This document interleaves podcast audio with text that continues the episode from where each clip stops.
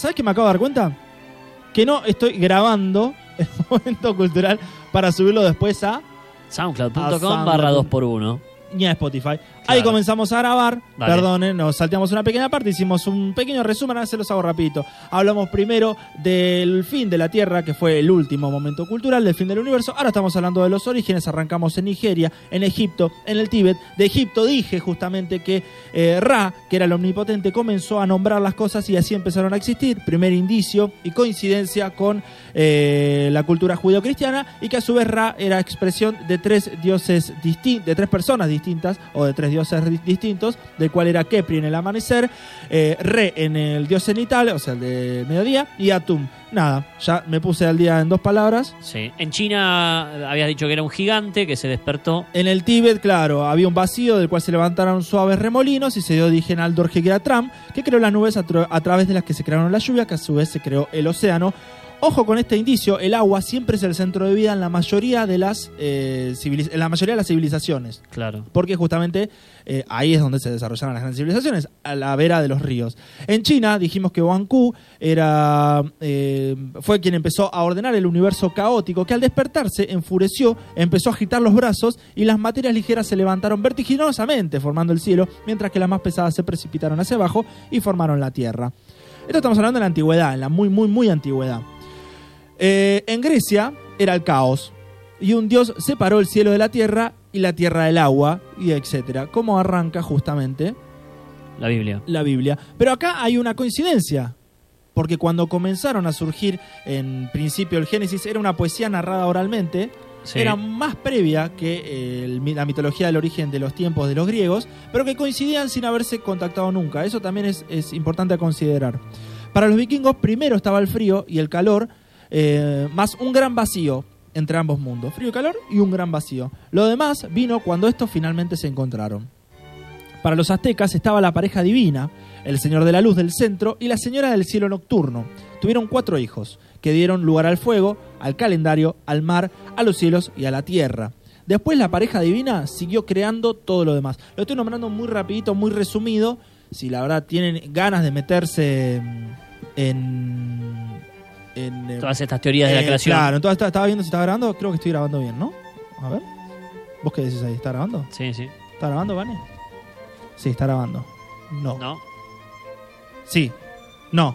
Tengo que tocar acá. Listo. Qué boludo. No estaba grabando todo lo anterior. Eh, ya está. Seguimos. Eh, estamos resumiendo rápidamente qué es lo que pensaban de en África, en Nigeria, en Egipto, en el Tíbet, en China, en Grecia, eh, los vikingos, los aztecas.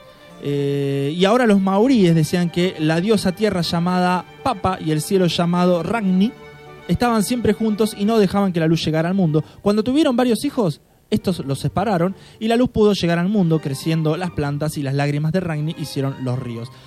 Lo resumo muy rápidamente, si tienen ganas de indagar más, eh, sumérjanse en el increíble mundo de la internet, no lo usen solo para ver porno. Eh, ahora igual nos vamos a meter en las más importantes y relevantes del mundo y en las que pasaron a la historia. Estamos hablando de, de algunas prehistóricas, no tanto los aztecas, sino civilizaciones más antiguas como los africanos, egipcios, eh, en el Tíbet, China. Y las más antiguas, por ejemplo, se nos fueron dando más por eh, elaborar mitos más racionales. ¿Sí? En la Grecia precristiana Sí. dio luz a la primera teoría heliocéntrica de Aristarco, Ya van dejando de lado las los partes, cuentos, ¿no? la, y lo, la y lo- mitología. lo religioso, lo mitológico, Claro, los dioses. Siempre igual hay una pizca de religión, siempre. Claro. Pero empiezan a tener un poquito más de sentido, un poquito más de lógica. Por ejemplo, Aristarco de Samos, en el 300 a.C., sostuvo que el Sol se ubicaba en el centro y los planetas giraban a su alrededor. El Sol como producto de una creación, Sí. pero el resto como la consecuencia de un orden lógico impuesto por alguien. 500 años después, también el griego Claudio Ptolomeo elaboró una teoría egocéntrica en la que la Tierra se mantenía estática en el centro del universo y el resto giraba eh, en torno a la Tierra. Eh, cosa que después, mil años después, Nicolás Copérnico otra vez argumentaría sobre la teoría heliocéntrica, ya eh, elaborada 300, en el 300 a.C., que ubica el Sol en el centro de todos los planetas y agrega que estos tienen movimientos circulares, entre otras cosas. Vamos un poco más lejos, Isaac Newton plantea las leyes gravitacionales eh, del universo y finalmente llegamos a la conclusión de que un universo dinámico en fase, de en fase de expansión cuyo origen puede adjudicarse a un estado de densidad y temperatura extraordinario que provocó una explosión. Ajá. el Big Bang. ¿Qué es lo que Claro. ahora creemos? Sí. Lo creemos de la misma manera en la que antes, hace 10.000, a- eh, 5.000 años atrás, creíamos en el origen del universo. Tenía mucho, mucha lógica en cuestiones científicas, pero a veces creemos en la ciencia a ciegas, como antes se creía en Claro, los hasta que no venga nada y me demuestre lo contrario, seguiremos Claro. creyendo lo mismo, ¿no? Estamos insertos en este paradigma. Claro, a su vez podría tratarse de un universo pulsante que se expande y se contrae cíclicamente cada miles de millones de millones de años, pero eso no se sabe. Vamos a hablar ahora rápidamente de las principales civilizaciones que han ido forjando sus diferentes eh, teorías del origen del- del- de los tiempos del mundo y que a su vez han influenciado en la nuestra, en la occidental, en la judeocristiana. Bien. Hacemos un breve repaso. Habíamos hablado al principio, que yo no había puesto a grabar porque esto va a quedar para la posteridad, sobre lo- el fin del mundo. Ahora vamos a hablar del origen del universo según las eh, principales teorías. Por ejemplo, los sumerios. ¿Los ubicas? No. En la Mesopotamia, Bien. al ladito de Egipto. Bien. Los que inventaron la escritura. Sí. Bueno. Ah, claro. Claro. Eh, por parte de los acadios, habían, ellos ya habían tenido sus propias deidades, Elil, Enki, Anu. Eh, se trajeron cambios en la mitología y religión, aunque no de base, sino simplemente algunos nombres. Es posible que los acadios, de origen semita, Sí. judíos, eh, también terminasen por adoptar algunos rasgos de los sumerios en cuanto a las leyendas de los mitos. Ellos decían que eh, había tres dioses mayores, Elil, Enki y Anu, que también existían dioses menores cuya misión era la de proteger a determinadas ciudades, pueblos o gobernantes, algo así como los santos patronos. Mira. Ellos hablaban de tres dioses principales, como Sí. luego los judíos hablaban de un dios trino, en realidad Sí. eso es más cristia- eh, católico que, Que judío. y que a su vez habían eh, lo que después los, los judíos llamaron ángeles, que después los cristianos llamaron otra, en otra jerarquía, eh, santos patrones que cuidaban las ciudades.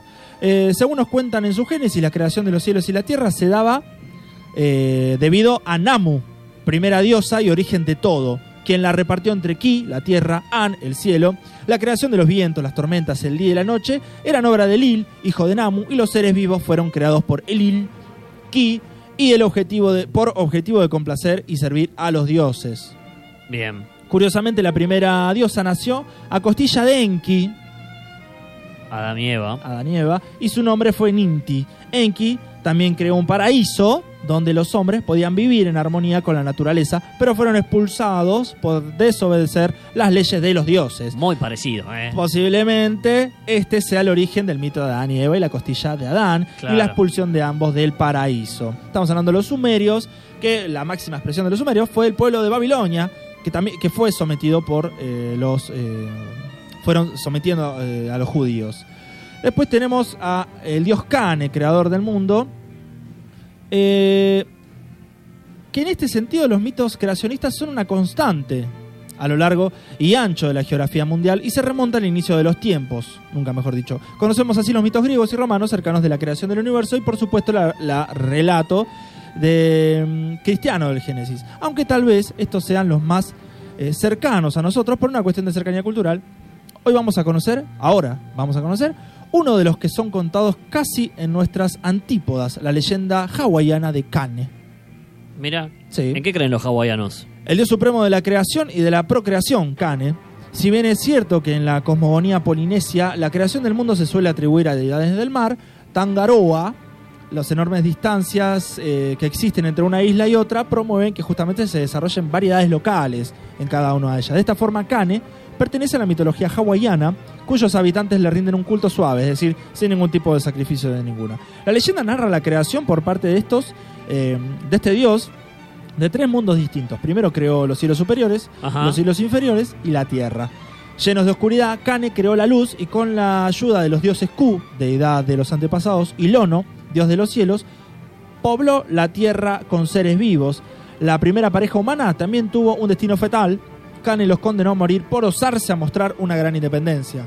Estamos hablando de hawaianos en una isla en el medio del culo del mundo, Sí. en el cual están hablando que su dios principal condenó al hombre a morir por mostrar una gran independencia, como pasó con Adán y Eva. Posteriormente el dios se retiró a los cielos superiores y los hawaianos lo recuerdan cada vez que pronuncian el nombre de la tierra en su ah, argot tradicional, que reza así como Kaonua Nui Akane, que significa la tierra de Kane. Pasamos por Hawái, Primero pasamos por No tenía esa. Eh, pensé que iba a ser algo más parecido a lo que cuenta Moana, ponele. Eh, no, no, sí, no, no, eh, es una...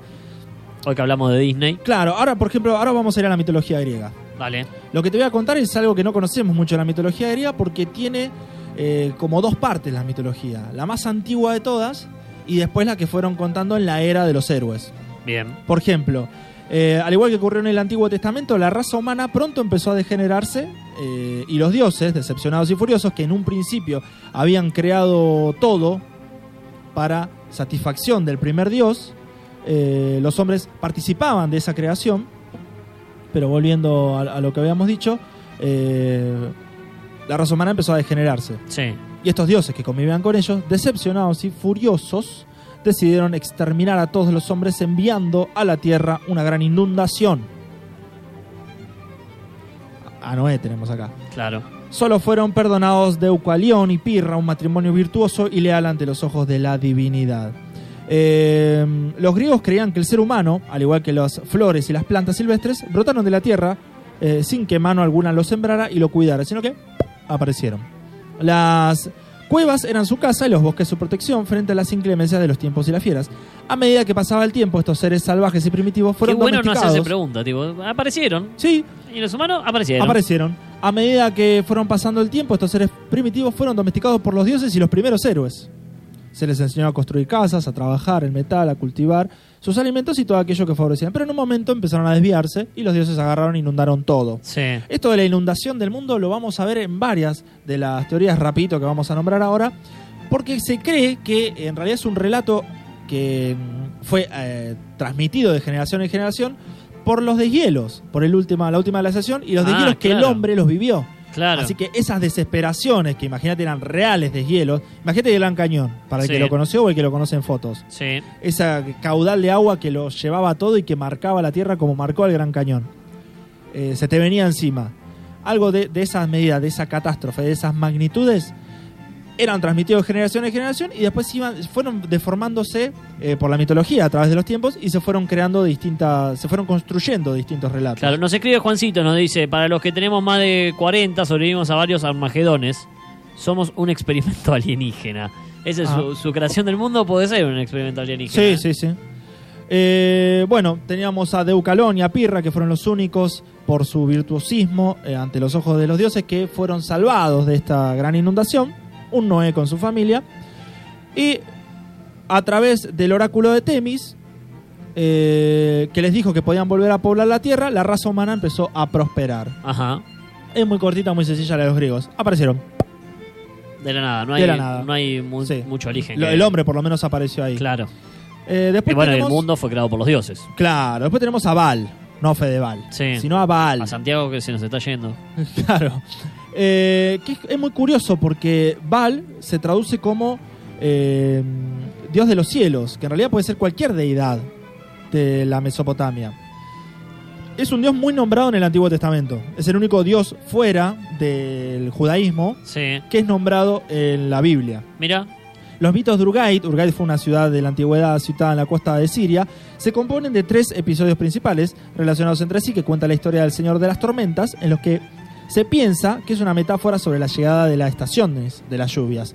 El mismo caso se da en la epopeya babilónica de la creación como metáfora de la llegada del Año Nuevo. Baal, además de estar asociado a las tormentas, es considerado más un dios creador que destructor, debido a la asociación de la lluvia con la fertilidad, más que nada en la región de, de Siria, y donde ahora, donde estaba la tierra prometida de los judíos, Claro. o donde está ahora, que es Israel. Esta faceta del creador se acentúa con el mito de Kebal, cuando es asesinado por el dios Mot y poco después vuelve a la vida, porque es un dios. Eh, es un símbolo de orden, como se pueden ver en los mitos de Urgait, cuando Baal vence a Sham, dios del mar y personificación del caos. Baal, que vendría a ser ese ente creador, es el que efectivamente crea eh, a todo el, universo. Que lo curioso de Baal, no solamente porque es el único dios pagano nombrado en el Antiguo Testamento, sino que eh, ese ente creador sirvió como inspiración para Zeus, para Júpiter y para todos los dioses mediterráneos. Mira. Claro, como daba al Mediterráneo, todas las culturas que se servían de esas aguas Le cambiaron el nombre. le nomás. cambiaron el nombre, pero eh, después era lo, lo mismo, digamos. La creación fue totalmente el mismo. De la nada lo creó, comenzó a nombrar y comenzaron a surgir las cosas. Vamos rápidamente a Marok y el caribú. ¿Y ese? Nos cuenta la tradición inuit Sí. Eh, durante los primeros momentos de la creación, cuando la tierra estaba cubierta por las nieves del hielo, Kaila, dios del cielo, decidió crear al hombre y la mujer en completa soledad, pero totalmente libres para actuar. Los primeros humanos se dedicaron a explorar el mundo y vieron, y viendo y observando su nuevo hogar, y ante la soledad que se sentía en un lugar tan grande y despoblado, la mujer pidió a Kaila que la llenase de criaturas. Estamos hablando del dios de las primeras civilizaciones americanas, norteamericanas, de los Cherokee, de los es un dios muy- antiguo. Los Inuit siempre dejaban que los lobos casen a sus anchas y nunca interferían en ellos. ¿Por qué? A ver si lo encuentro rapidito. Eh, bueno, lo, lo cuento por arriba. Cuando comenzaron a los dioses, en este sentido Amarok y Caribú, le concedieron a los primeros hombres poblar la tierra, Sí. le dijeron, bueno, mira, te los damos para que vos te sirvas de ellos. Sí, Otro indicio más también del Génesis claro. y que lo cuides. Pero ¿qué hacían ellos, los primeros hombres? Cazaban a los mejores animales, a los más sanos, a los más fuertes, y dejaban a los más débiles y más feos eh, vivir porque no les gustaba su comida. Pero esto empezó a afectar al ciclo de la Tierra. Entonces, en un momento, en un descaro, eh, Caribú, una de las, de las mujeres, en un- a una, una de las mujeres les pidió a Caribú, uno, a este dios, Al dios. Claro, que eh, lo ayudara a multiplicar su prole, o sea, sus hijos, por Sí. toda la creación. Pero dijo, mirá, no hay suficientes alimentos. Bueno, ayúdanos. ¿Qué hizo Caribú? Creó a los lobos, para que los lobos se comieran los animales enfermos y lo- lo- lo- los peores de, la- de las camadas y le sirvieran a los hombres a los mejores animales. ¿Entendés? Sí. Le ayudaba a cazar a los peores animales, a los más débiles y enfermos, de menor calidad y piel, para que eh, justamente los mejores Claro. animales que quedaban en la población pudieran procrearse, eh, generarse más, digamos, procrearse y quedaran más para el hombre. Lo conté medio con- como el culo. No, no, no, está bien, está bien. Y de ahí de- recordemos también que la pueden escuchar en SoundCloud o en Spotify. Sí. La relación de los perros con la humanidad. Ah, es verdad. Mira, ahí te lo puedo linkear también, ¿eh? Excelente. Lo buscan como momento cultural, así encuentran estas columnas de Gaby Ramírez. Cuando comenzaron la, la cacería, los hijos de la primera mujer solo cazaban a los ejemplares de la caribú más fuerte. Ante los llantos de la primera mujer, Sí. que había dicho recién, que fue y le dijo, che, loco. Kaila le reprendió recordándole que le había dado lo mejor de los regalos y a sus hijos no habían sabido cuidar de él, pero Kaila, en su misericordia, mandó a Amarok, el espíritu de los lobos, Amarok, Volkswagen, eh, a que bajasen a las heladas llanuras para que sus huestes de lobos devorasen a las caribús más débiles. Los hijos de las primeras mujeres observaron la escena sin intervenir, mientras los lobos Amarok separaban a los caribús fuertes de los débiles. Entonces, al quedarse con los más débiles, los fuertes eran obligados a aparearse y a poblar la tierra, Claro. y los primeros hombres podían eh, servirse de las mejores carnes. Pasamos ya a uno de los últimos, la creación según los mayas. Eh, es un poquito larga, pero la hacemos rapidita. Los dioses eh, creadores hicieron de barro a la primera pareja humana. Bien. Estamos hablando de los mayas que no tenían ningún contacto con Europa, ninguna- ni Medio con Oriente, ni nada. Pero eran débiles y apenas podían mantenerse de pie porque eran literalmente de barros. Además de que se deshacían con la lluvia y tampoco podían hablar. La segunda pareja fue hecha de madera del árbol para él y de carrizo para ella. Y todo fue bien en un principio. Los hombres se reprodujeron y se extendieron por el mundo. También su lengua y hablaban entre ellos, pero nunca elevaron su voz hacia los dioses, que eran los que lo habían creado, y era el propósito de los dioses, crearlo para que los alaben. Estos hombres de madera no poseían memoria sobre su pasado y vagaban por el mundo sin saber de sus orígenes divinos. Am como, vos, Groot. como, como vos y yo, de madera. Eh, hasta que eh, una oscura y densa lluvia cayó sobre la tierra, anegando todo y inundando a los primeros hombres de madera. Chao. Estamos hablando de nuevo inundaciones. otra vez inundación, otra ot- cultura nueva. Estos segundos hombres, los primeros eran de barro, los segundos de madera, eh, fueron desapareciendo y dejaron como única descendencia a los simios. Tepeu Gukumats, Tepeu y Gukumats, lo intentaron por tercera vez, que son los creadores de estos hombres, esta vez usando la madera y añadiendo maíz amarillo y maíz rojo. Con la madera hicieron sus partes rígidas, con el maíz blanco moldearon la carne y el maíz rojo fue su sangre. Los primeros cuatro hombres llamados Balam Kisé, Balam Agab, Mahukutá y Ikibalam fueron interrogados por los curiosos dioses y demostraron poseer inteligencia y memoria, siendo aleccionados por los propios dioses sobre sus orígenes, capacidades y obligaciones futuras. Acá tomaron el barro y forjaron al hombre. Curiosidad porque realmente no había contacto entre esas dos culturas. Eh, la de los chinos, más o menos la habíamos dicho. Pero ¿sabes en qué consistió? ¿En qué? Una tortuga gigante Sí. puso un huevo. Sí. Ese huevo germinó. Me gusta que se preguntan de dónde salió el mundo, pero no de dónde salió la tortuga. Claro, no, no, no. Eh, ese huevo terminó. La tortuga se llamaba Panku. Sí. Ese huevo germinó y de ese huevo Sí. se creó el universo. Que se fue expandiendo a razón de 100 pies diarios.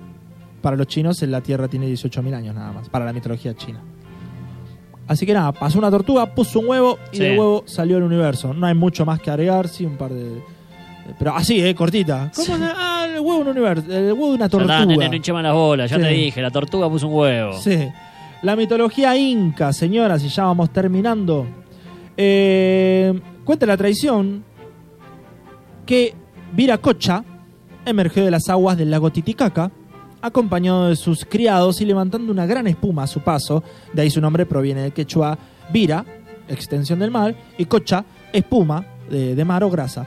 Decidió entonces crear la humanidad y para ello formó un mundo oscuro habitado por gigantes. Sin embargo, estos gigantes se rebelaron contra él, eh, por lo que los convirtió en piedra y decidió exterminarlos cuando los había creado.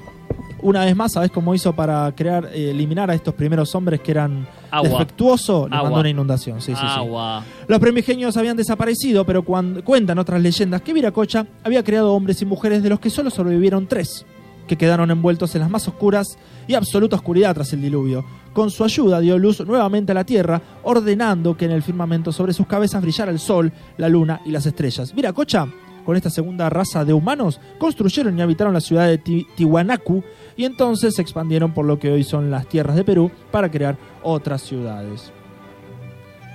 Y con eso, señoras y señores, ya vamos terminando con la clase del día de hoy sobre los orígenes de la Tierra, los orígenes del universo y cómo otras civilizaciones fueron creando y construyendo eh, la, la existencia, el mundo, Claro, la ¿cómo, humanidad. cómo explicaron? En nuestro primer intento fallido, acá en Debe Radio 104.5, los que lo escucharon en vivo se habrán deleitado con esta nueva clase del momento Sí, cultural. Los que lo están escuchando grabado se están perdiendo una primera parte que, bueno, hablamos más que nada un breve repaso que lo pueden escuchar en, en SoundCloud o en Momento Cultural en arroba, mm, eh, no, en arroba 2x1.